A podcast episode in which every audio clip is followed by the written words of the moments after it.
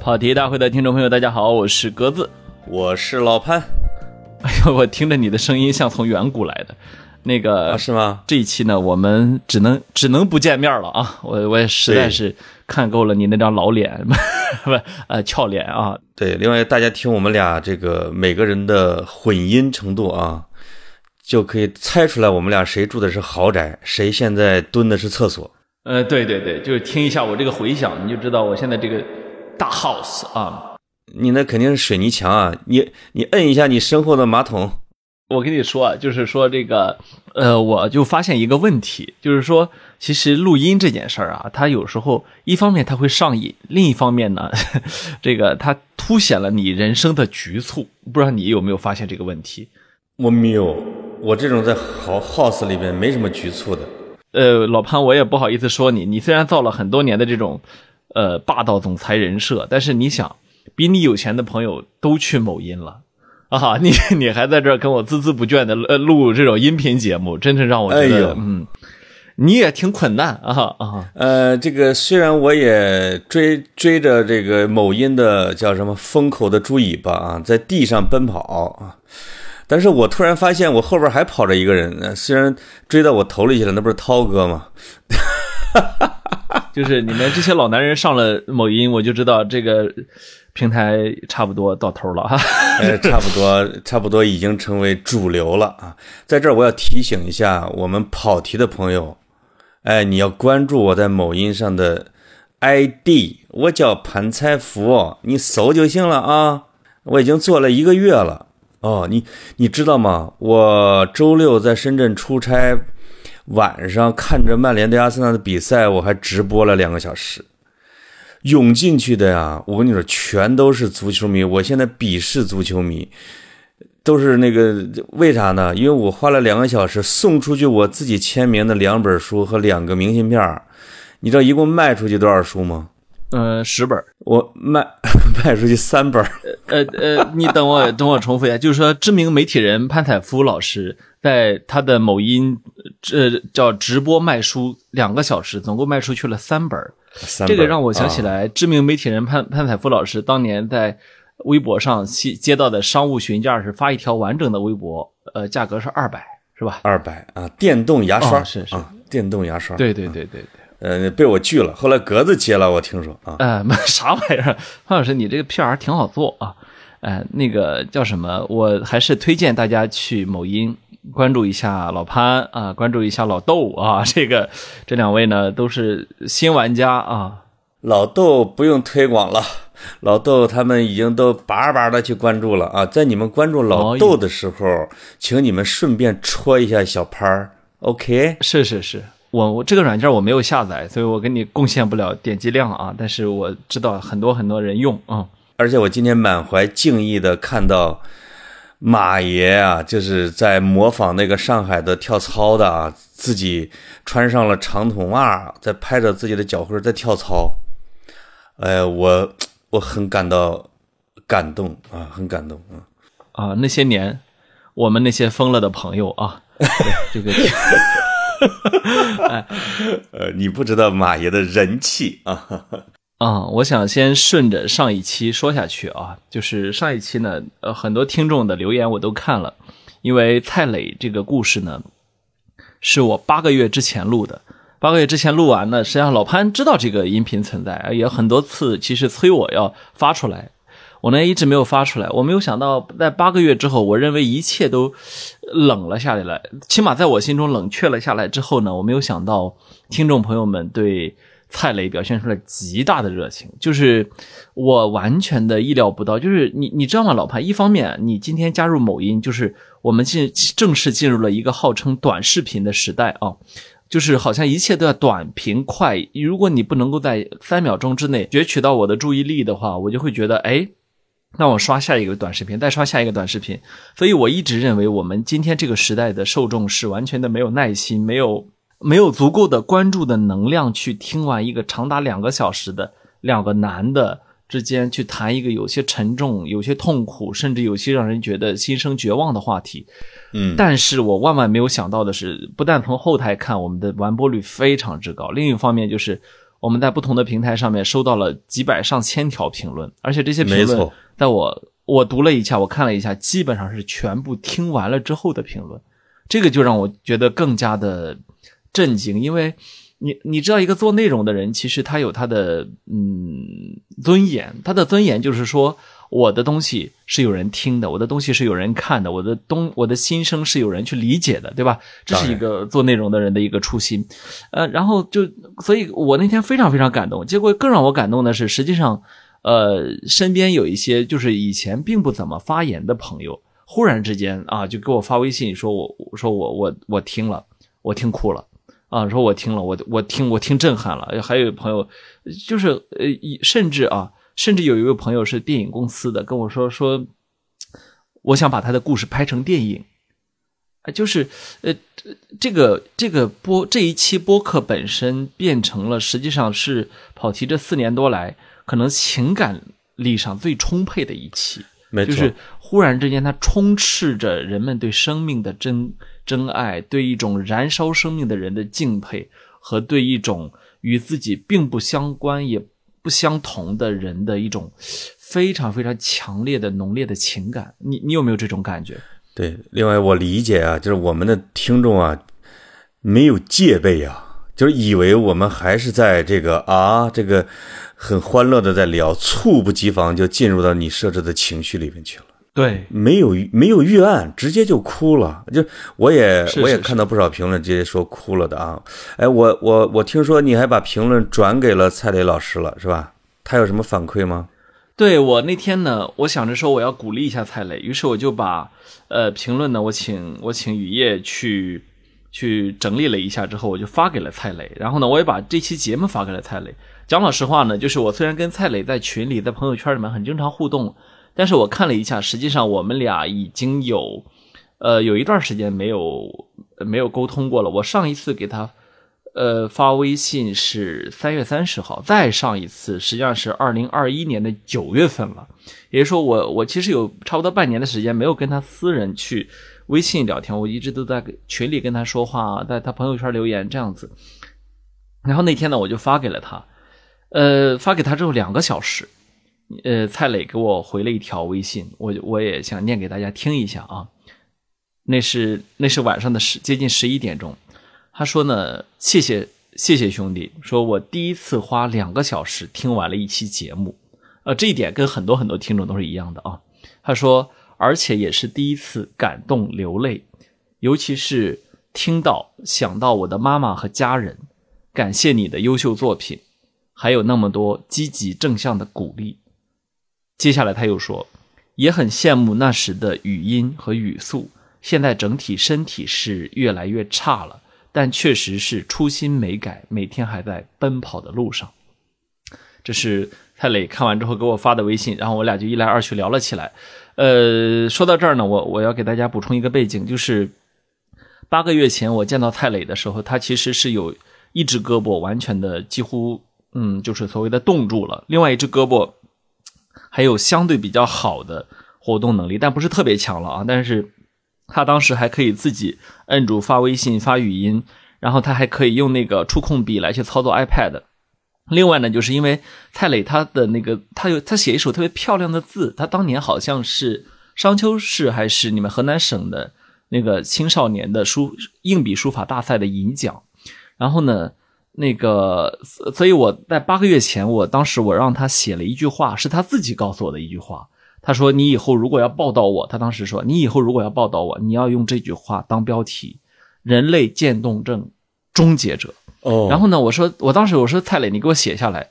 当时他就跟我说，哎呀，我其实我这手字儿现在已经写的没有以前那么好了，但是呢，他还是写了下来，还是一还是一个比较好看的字。然后呢，我那天就发给了他，他给我说，他说现在这些字儿写不出来了，就是说他现在其实两只手都被冻住了。那么你知道他这些微信是怎么回的吗？实际上应该是生活助理帮他的忙。啊，他口述的，对吧？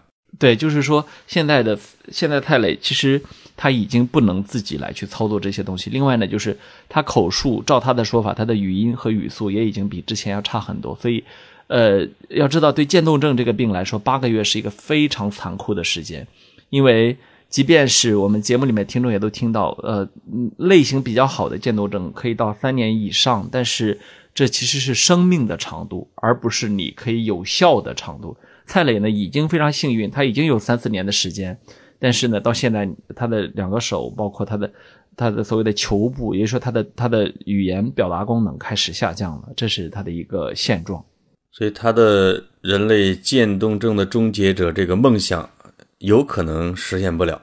呃，实际上呢，我我这儿呢要再给大家的更新一下，就是有很多很多的东西我不能说，但是我能够说的是，我可以告诉大家。呃，从医学的角度来说，蔡磊的确往前在在在在推动着，而且有，呃，就是我我我就我知道的来说，我认为还是很值得钦佩的啊，就是他不是在原地踏步，我只能告诉大家这么说，就是他他在做一些非常非常了不起的事情，而且在跟顶尖的科学家、顶尖的科研院所合作，还有顶尖的医院合作。包括甚至你知道吗？我其实也也也要说一下，呃，就是我其实去见过樊东升医生，嗯，就是节目里面他提到最早给他确认的，以及他长期的主治医生，实际上是亚洲的渐冻症的这个非常非常权威的一位叫樊东升嘛。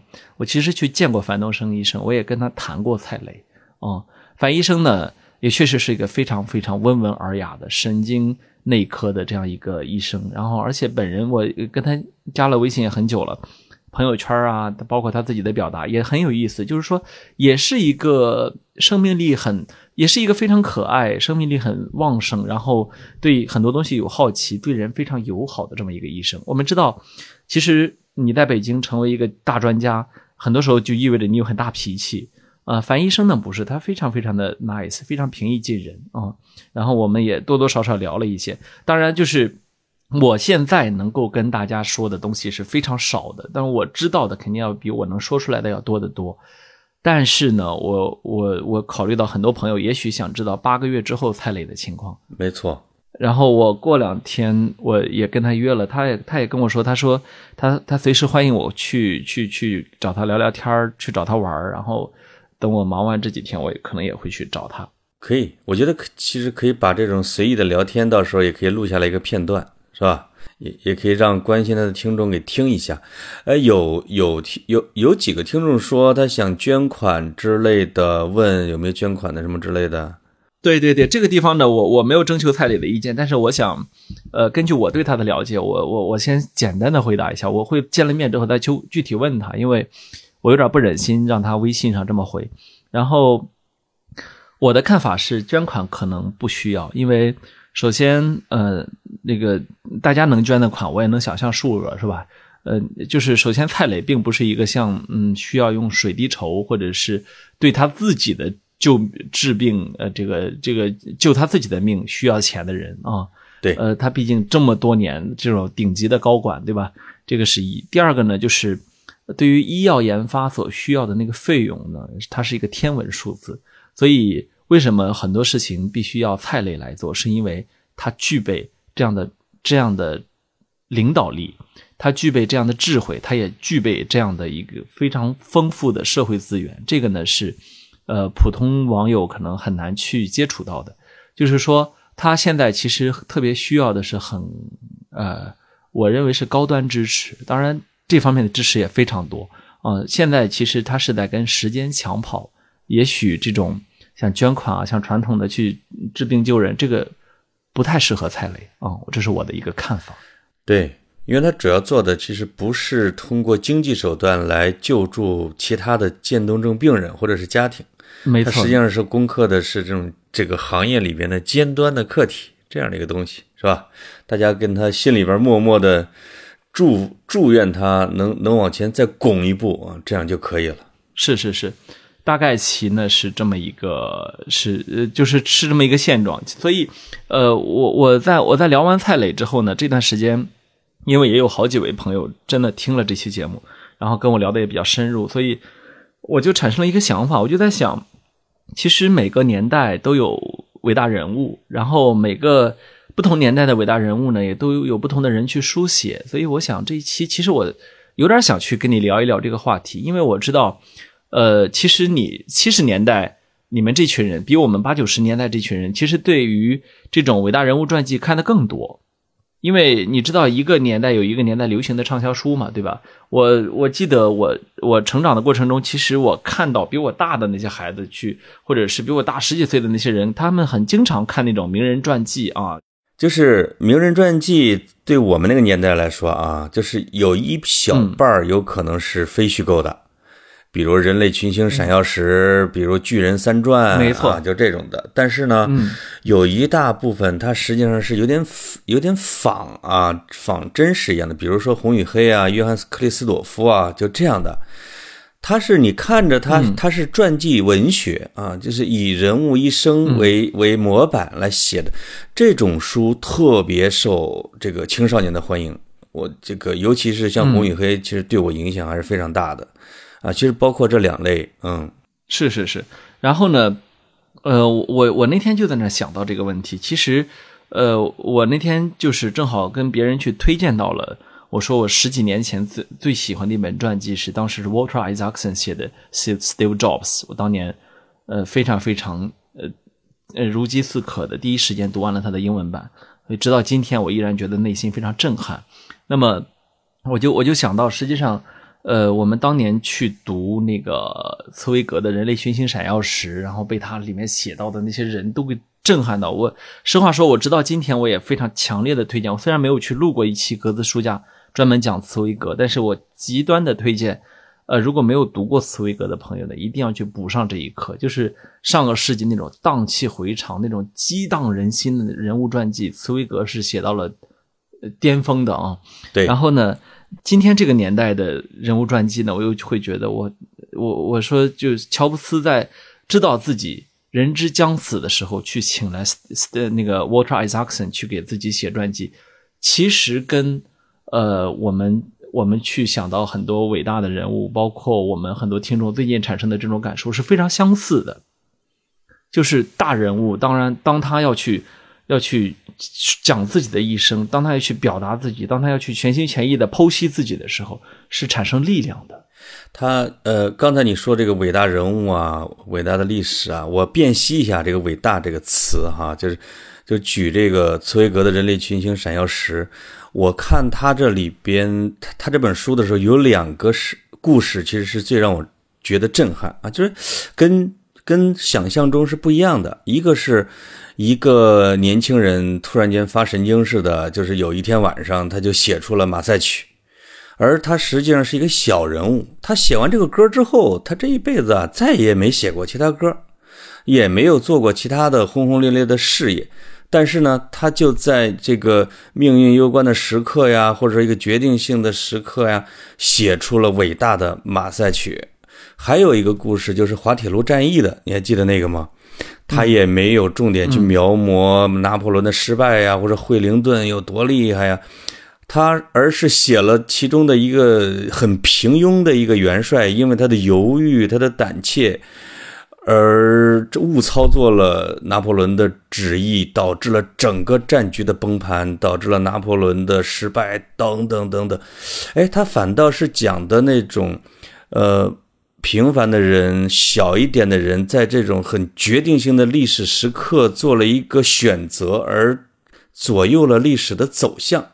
哎，这样的一种传记的写作方法，让我还挺欣赏的。对对对，他就有点像蔡磊做的那个这这种事情的方式，一个偶然的事情导致他不，是吧？发现了渐冻症，哎，于是推着他去做了一件很不平凡的事情。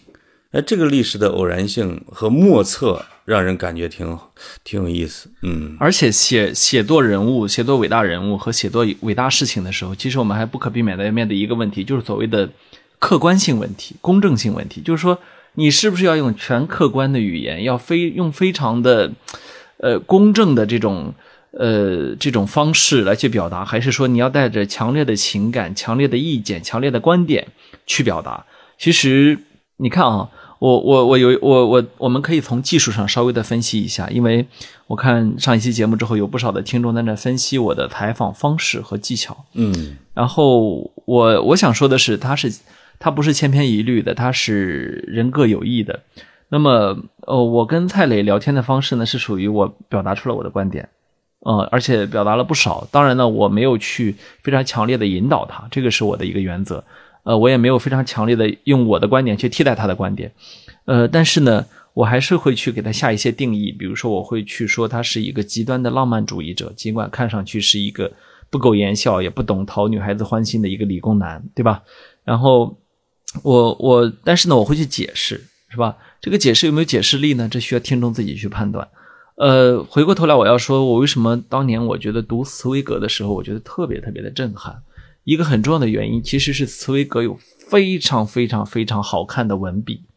那么用非常好看的文笔，有时候非常雄浑，有时候非常壮丽的这种文笔，去写传记的时候，事实上你可以认为，呃，传记作家本人在表达观点，在表达好恶，在表达他对世界的看法，对吧？这个是一种。另外一个呢，就是说相对来说比较客观、比较公正的这种方式呢，呃，比如说呃。就是呃，我我新新闻记者啊，可能会用的方式啊，我只陈述事实，我不表达观点，我平铺直述，我朴素，我我我语言平白如水，但是呢，最终呢，我通过事实的拼凑来去给给你形成一个客观事实。年龄越大，我越喜欢看作为传记作者不那么强烈的这个这种文本，因为我我想有自己的判断，但是呢，也正是年龄越大呢，我又会觉得。实际上，他表不表达自己的观点都无所谓，因为没有人，没有人没有观点啊，也没有作品真的没有观点，对吧？他一定是在某一种框架之下完成的，只不过度度不一样。对对对，到现在对我来说，他们之间只有一个区别，就是说他带给我的阅读或者听的时候的愉悦程度问题，有的。即便他表达了观点，他也明确告诉你了，他也给你说清楚了。然后他比即便用了用了文笔，他也他也让你感觉到不反感。OK，这种时候你会觉得他你的体验是高级的，你的体验是愉悦的，你的体验是 OK。这个传这个传记作家或者说这个采访者，他其实尊重了我，他尊重了我的智力，他尊重了我的背景，他尊重了我对这件事情的呃一种深入探究的好奇。但另外一种呢，就是他。本质上并不那么尊重受众的呢，我会觉得那种我现在越来越不爱看。对，就是这个呢，呃，这就跟咱们国内的啊，最早最早的比较早的新闻作品，就类似于像报告文学，那时候把它作为甚至作为新闻的一种来做，慢慢的那个文体被淘汰，然后进入到了一种纯记者的啊，就是专业主义这里边的。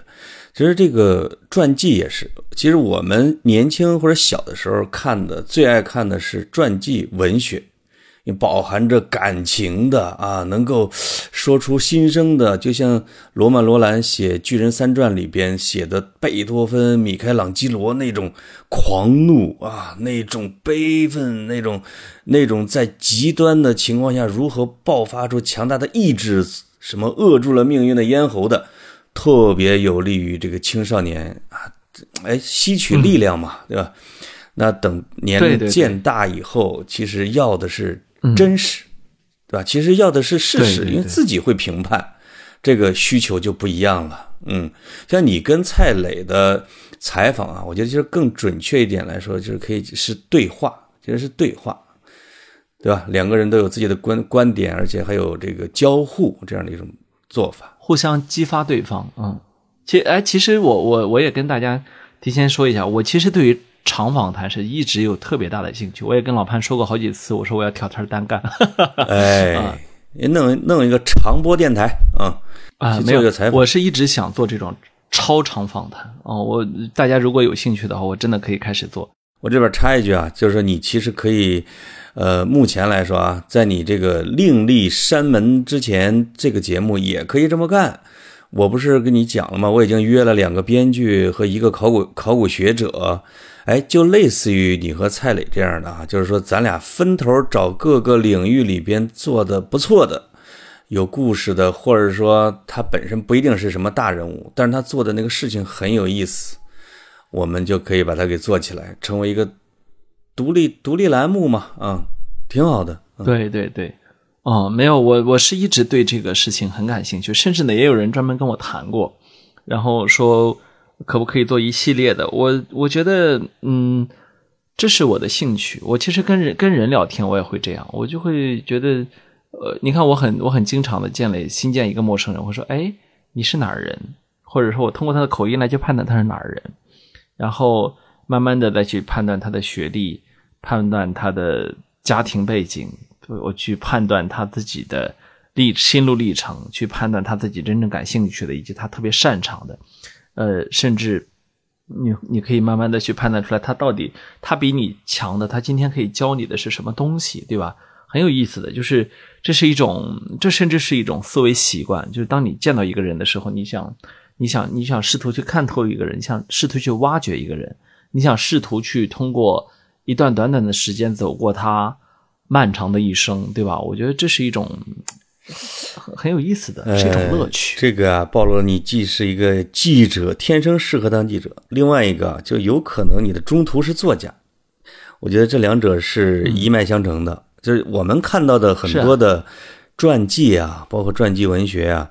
其实是媒体人转型成了专栏作家或者是传记作家，他们写的，呃，就是你要你比如海明威，他其实当了很多年的记者，采访战争啊之类的，那他就关注战争中的人，那慢慢的就用记者的文体写出了小说。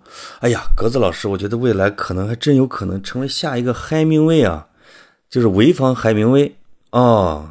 小潘，这个以后我成名之后啊，我就不太想搭理你了。我跟你说，我这个忙。那你赶紧把这个跑题的股份啊，你还给我啊，你自己创业去吧。我就我就没有。我我这一声我这一声浪笑，我怕我楼下大哥直接被我震醒了。呃，其其实呢，呃，我我最近啊，因为因为这期节目啊，有好多朋友跟我说，哎，我要听听你的跑题。我说大可不必，请不要听。嗯，就是这是我老潘还有听众们之间一片自留地。这片自留地的主要作用是什么呢？它不是要去 供你们学习什么。供你们学到点什么，或者说你们觉得这里面特太有趣了，以至于你想从这里面找点笑点啊？那不是的，它是一片嗯。那天有朋友问我说：“你这个到底是干嘛的？”我说：“解压阀。”解压阀是干嘛的呢？就是说，这个你每星期啊，这个嘴皮子这么一嘚瑟呀，然后你好多的压力都没了，你好多的，呃，你好多的事情你都可以抛到脑后，然后你继续去可以去干下一件事情。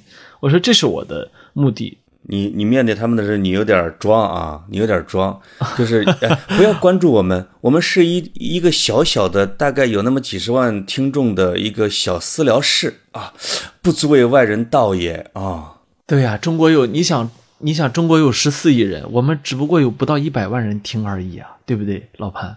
我们俩真的很小众。哎呀，我我小众的，我的某音才两万多，同志们赶紧给我关注点儿啊。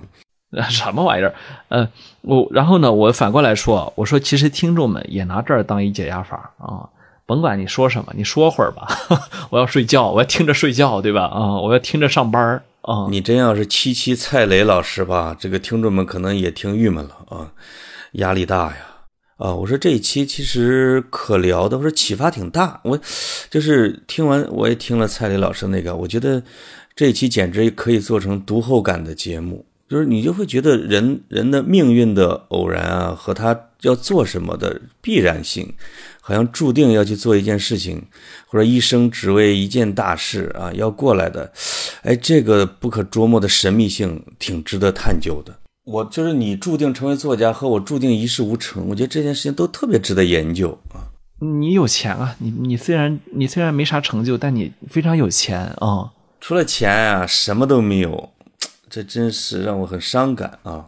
你这个人真的身无长物，就像我另外一个特别有钱的朋友，我就发现他那天很痛苦的跟我说：“哎呀，我对什么都没兴趣，我对一切都没有兴趣。我我除了深更半夜十二点到两点之间，我开始上那个今日头条，疯狂的刷美食节目和刷那种美食之外，我什么兴趣都没有。可是他话锋一转说。”即便我刷的美食也都是什么，呃，那个、那个、那叫什么鸡蛋灌饼啊，那个什么烤肠啊，然后这个什么茶叶蛋啊、卤毛蛋啊，都是这些玩意儿啊。咱俩就扮演张国立和冯小刚，让他出点钱，咱俩开车给他送到陕北去，弄一窑洞，呃把把鸡都锁起来，不准吃啊，给他弄仨月的。可是他他一点不矫情的地方在于什么呢？他家也是农村的，所以就是他一点都不缺农村的体验，他时不时还回他们村儿啊。但是就是很很痛苦的，一一回村儿啊，就会就会时不时的在地头上碰到这种，哎呀，忽然瘸了的呃老老乡，然后说哦那怎么瘸了？哎呦，这不是是不是摔了？没钱上医院呢？然后没再钱呀一不忍心给五千，啊，给点钱，啊，然后或者说呢，走走路上就就，哎，说这个哎呀，实在你家大侄子真是在县里找不着个地儿上班了。人家说他这个情况非县委书记解决不了，哎，听说你认识，他都是这样子。他现在一回村儿都特别痛苦。哎，我采访你一下，鸽子啊，就是经过这两年啊，这两年这个市场情况，你的这些有钱的朋友们，这个依依然有钱的能占百分之多少啊？我发现你的财富就没缩水啊。我财富是一直在咣咣的上涨啊，因为我不会忆苦思甜啊。我碰见那些说按销上医院，我说那你去呗，我给你打个车。是你的一一毛不拔铁公鸡是你一个优点啊！我都暗示过你好几次，我说我我其实年轻人吧，经常有经济压力，你就是罔顾左右而言他呀，老潘。我听说我小浦州的大爷大叔们都埋伏在村头啊，我吓得大半年没敢回去了，已经。上帝饶不了你啊！对，我们再说回到那个节目啊，就是你有没有一些案例或者什么之类的，确实是你认为他就是伟大人物，他做的事情就是很伟大的。这样的人，这样的人特别多。我我我再给你举个例子，但是那举着举着，可能大家也都知道是谁。我当年一起实习的一个朋友，我们那你想实习的时候多痛苦啊！那时候就是只能吃两毛钱一根的麻辣烫什么的，是吧？然后就是最后数签签，这样。然后过了十年没见，再一次见到他是在媒体上。你知道他在做什么事情吗？嗯就是，呃，他弄了一个志愿者团队，差不多有几百人了。现在就是去偏远山区啊，专门去那个留守儿童多的地方，到教室里面、到课堂里面去给女童，就女孩子们普及性保护知识。就是说，呃，你的身体的哪些部位是不能够被人触碰的，不论是谁。嗯嗯嗯，他们因此其实是这是一番壮举啊，因为他们因为小孩子真的不知道，然后呢，这种呃偏远地区呢，就是相关的问题也真的是有一点严重，所以他们我我我觉得这个方面是没有人会统计说有多少人的命运是因为他而改变的，但你可想而知，会有非常多的人的命运是因为他们而改变的，就是这个工作，而且是从我认识他之后，可能两三年之后。他就在默默的开始干，干到现在干了小十年的时间，就是，呃，当他当他干到现在之后，你会觉得，哇，真的，一件事情拉长到十年，它就会变得很伟大。你你你能想象那种感受吗？你已经不知道他在多少的偏远山区，在在多少人的幼小的心灵中种下了一颗正确的种子，保护了很多很多的，呃，就是给了很多很多人很。嗯，怎么说呢？能够让他们人生阳光起来的机会，没错，他就是你发现，就是你做的这个细节越小，你反倒越能把这个事情做得越好。他其实，你比如我们说关爱留留守儿童，他其实是留他儿童里边的弱势群体女童，然后女童里边又最难的一件事情是吧？她的性保护。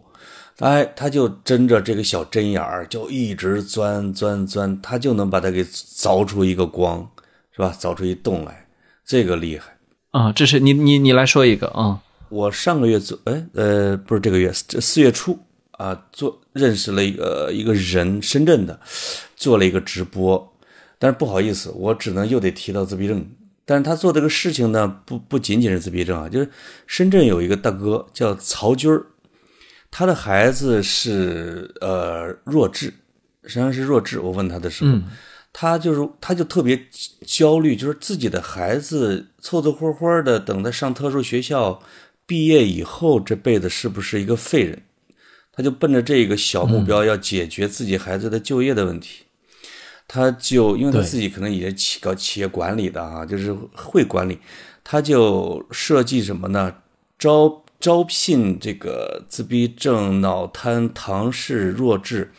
各种各样的这种已经十几岁或者十八岁以上的去开了一个洗车行，他给他们怎么组建呢？他让自闭症的人是不能洗一辆车的，一个自闭症的搭配一个唐氏的，再搭配一个其他的什么之类的，因为他们有不同的特点，有的人是不知道偷懒，对，啊，有的人有一定的灵活性。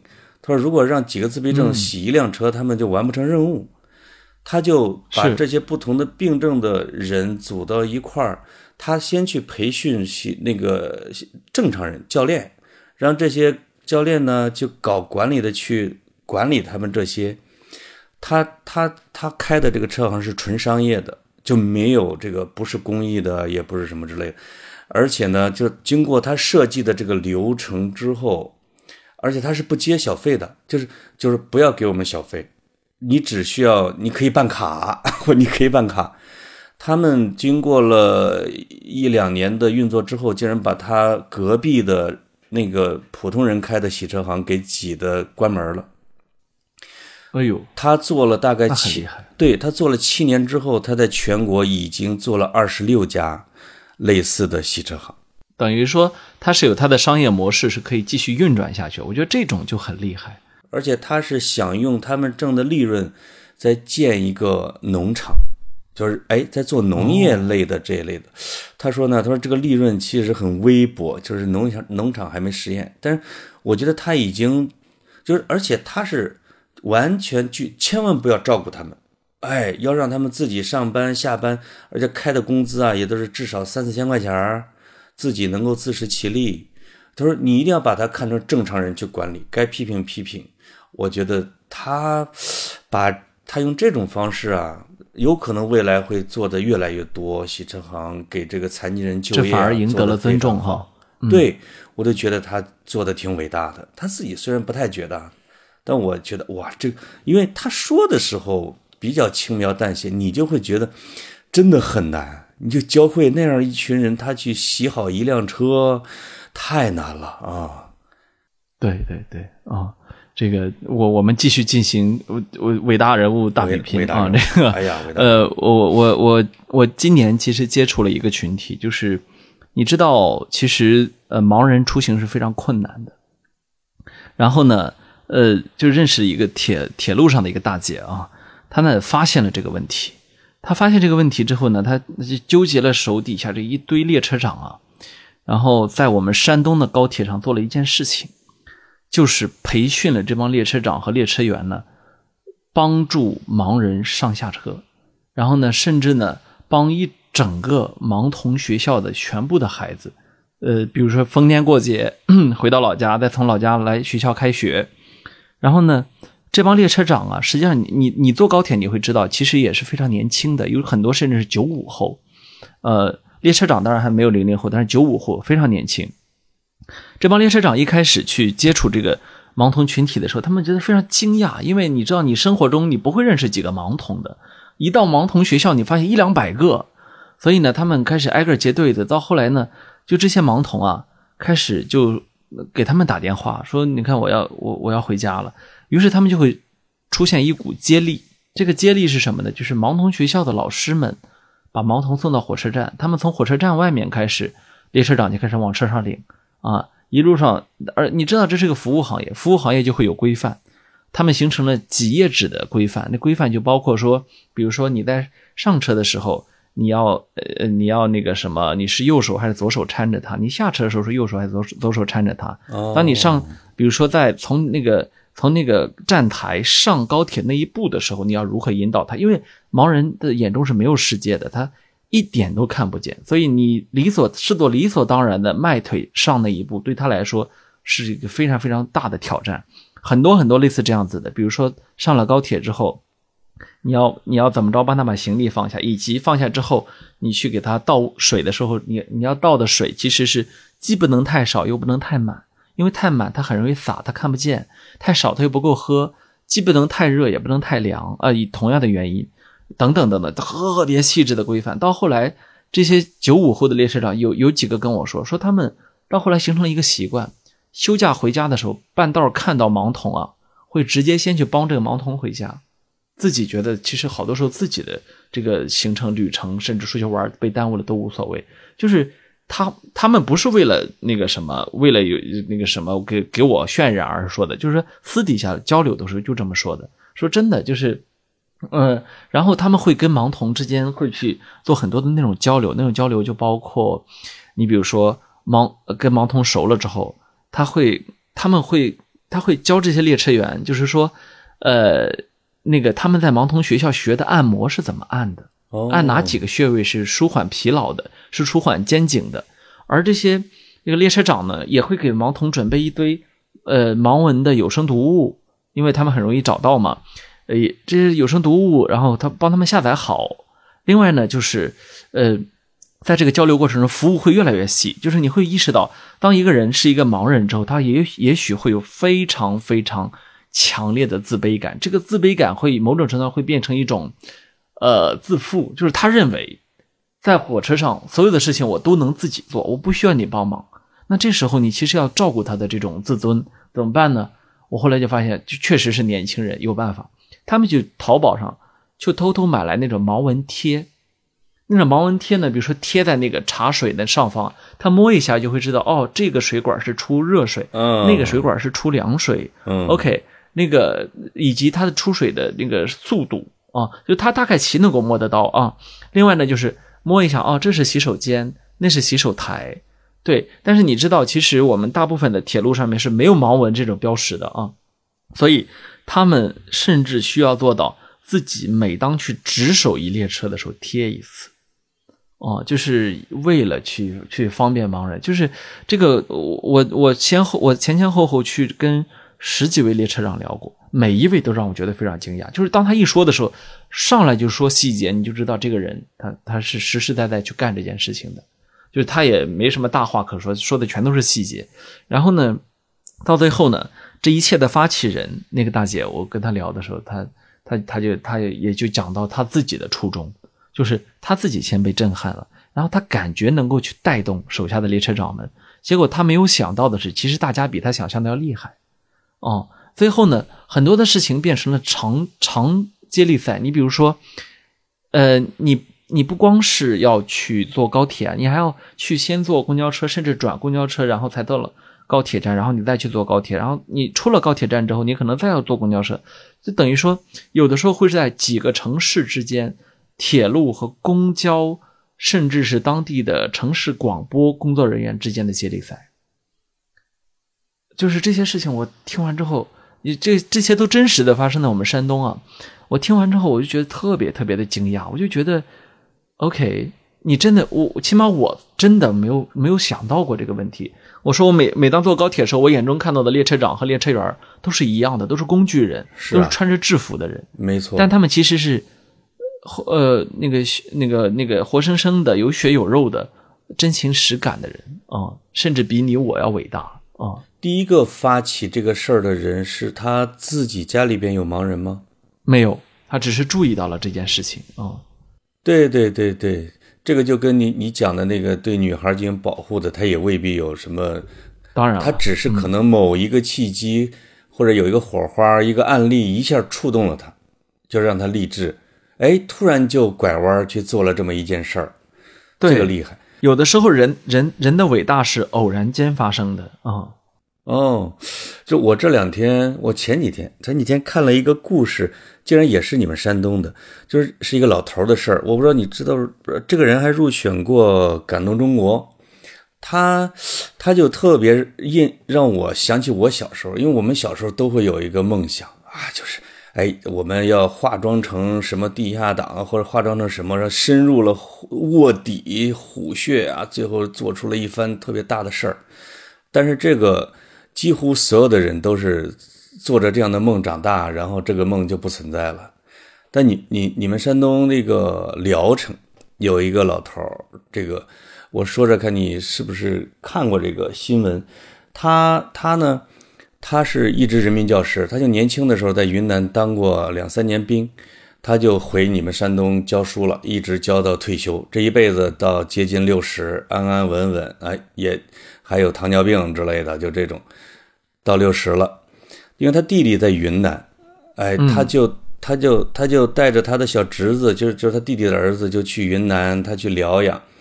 结果呢，因为他侄他侄子是寄养在他们家的，他带着回去，回到云南之后两个月，他小侄子就直接就被呃吸引染上毒了，他就觉得特别对不起自己的弟弟。然后这种山东男人的那个劲儿上来，就是他要复仇，他要找让他，他一边给他小侄子啊戒毒啊，他就觉得很内疚嘛，他就他要找到那些贩毒的人，他去复仇。他找到了，找到之后，他就顺着问了解了解，他就突然发现，因为他他去的是云南，他就发现像于像缅甸呐、柬埔寨呀、泰国呀那些边境金三角地区，越他越打听越深，他就越生气。他就觉得我这一个小仇复仇好像劲儿不大，没什么意思。他就自己做了一个决定啊，就是呃卧底到金三角去去去给我方啊去去弄这个缉毒的卧底的情报。他就造了假身份，在里边卧底了十一年。而且呢，结识了类似于像什么果敢地区的，或者金三角地区的那种什么司令、副司令，卧底十一年，干到接近七十，送出去九百多件这种绝密的情报，就是给给咱们这边的缉毒方，一直到被发现，就是被发现之后呢，准备把他干掉的时候。跟他关系特别好的，也是缅甸那边的那不吸毒的，也是一个高层，呃，包括一个华人厨师，说通知了他，他就撤回到了国内。我天啊！然后他回来之后就公开了身份，说我一定要公开身份，我不怕他们这个那边的对对缉毒的肃清啊什么之类。你就发现由自己的小侄子的一件小事儿，他就追呀追呀追呀追呀。他就结果就做成了一件咱们小时候我我整天做梦的那种，要成为一个大人物，要卧底，谁打我我我也不暴露，是吧？然后弄出一大批情报，这我一走之后，他们就锒铛入狱。这个老头就做下了这么一件事儿。我的天，就是就某种程度上说，人成为一个伟大的人，很多时候是一个偶然的事情。但是呢，确实只有某些品格的人会成为这样的人。是。他可能一个是德育是你们山东人啊，真的是有山东豪强的那个劲儿。另外当过几年兵，枪法好。呃，他就讲了一个细节，他去给那司令他们祝寿的时候，司令还邀请了，以为他是一个什么我方神秘的什么人物，他就带着几十套防弹背心作为礼物去了。哎，对方要试一试他这个性能。他就拿了对方一个步枪，把那防弹背心放到一百多米外边，直接，棒就打到了这个背心上，哎，丝毫无损。对方一下就震了，说：“这老头可以呀！”那当然，你看这个就跟他早年的从军的经历啊，热爱这种军事啊，这些都是有关系。你要咱俩过去，可能也不太好整，是吧？咱能吃啊。咱咱表表现出了对于碳水化合物一种强烈的爱，是吧？也可能会征得对方的信任。老 老老头回到家乡，对，回到家乡几年就去世了。他就在他生命的最后的这十年关头，其实还拖着病体，就做了这么一件让他在世界上感觉哇，呲啦闪亮的这一下子，我就觉得就是个体的这种。在夜空的闪烁的这一下就特别美好，它跟那些拿破仑呐、大人物啊那些，他还不太一样。人人类人类群星闪耀，也可以有也可以有小人物闪耀啊。没错，就是人类群星闪耀的时候的那一下，感觉更美。是是是，嗯，我觉得特别好。哎呀，这个。其实我们俩聊到这会儿已经是深夜了啊！两个老男人在这聊自己对伟大人物的这种对于人性伟大的这种看法，其实也有点也也有点怪啊！这个梦不死，哎，我这老男孩梦不死啊！啊，哎，呃，潘老师，我觉得我我预判你以后会在人生的某一个瞬间碰到一件事儿，因为你而不同。啊，你会成为一个伟大人物的。呃，我总觉得我会的。到时候希望我有这个荣幸，能够作为你的传记作家写下这一切啊！哎呀，你等着瞧，就是你即使不写，我也会向你口述一下我的历史啊。就是非让我写是吧？你 PUA 啊，这几年你对我的 PUA 也不少啊。说到口述的时候，我这可以插个闲篇啊，就是，哎，呃，因为有十来年是，呃，史学界我们国家史就特别流行的是口述历史，就它也是，你也可以理解成传记的一种形式吧，就是包括，呃，梅兰芳口述历史、张学良、李宗仁这种。就是他口述的方式，就跟你写他更原汁原味儿。他甚至带着各种老粗啊，就是我看冯玉祥的这个口述，那家伙那真是大老粗啊！哎，对，也是一种特别活泼，能显出本上张学良那种。哎呀，讲了好多自己怎么泡妞的。哎，这种历史的传记，我也推荐给听众，我觉得挺好的啊，挺好的。嗯嗯。那我最后我也推荐一下这个 Walter Isaacson，除了写过 Steve Jobs 之外，还写过什么呢？富兰克林传、爱因斯坦传、达芬奇传和和一本叫《创新者》的书。这现在中信基本都引进了。呃，我也曾经在节目里面推荐过达芬奇传，也呃应该没有推荐过《创新者》啊。我觉得大家可以拿来一读啊，这是当代的传记文学啊，挺有意思的。嗯嗯嗯。行，这一期我们要不就到这儿。